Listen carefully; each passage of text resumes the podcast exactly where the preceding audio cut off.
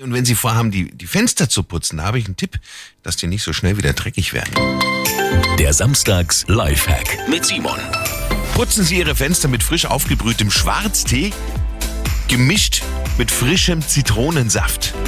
Ja, die Gerbstoffe im Tee sorgen nämlich dafür, dass die Fensterscheiben langsamer verschmutzen und die Zitronensäure ist dann vor allem wirksam gegen Kalk und zum Trocknen entweder so ein Abzieher mit Gummilippe oder ein sauberes Mikrofasertuch oder Küchenrolle nehme ich einfach immer. Funktioniert super. Simon Samstags Lifehack, jede Woche gibt's neun. Natürlich auch immer noch mal zum Nachhören für Sie auf radioarabella.de.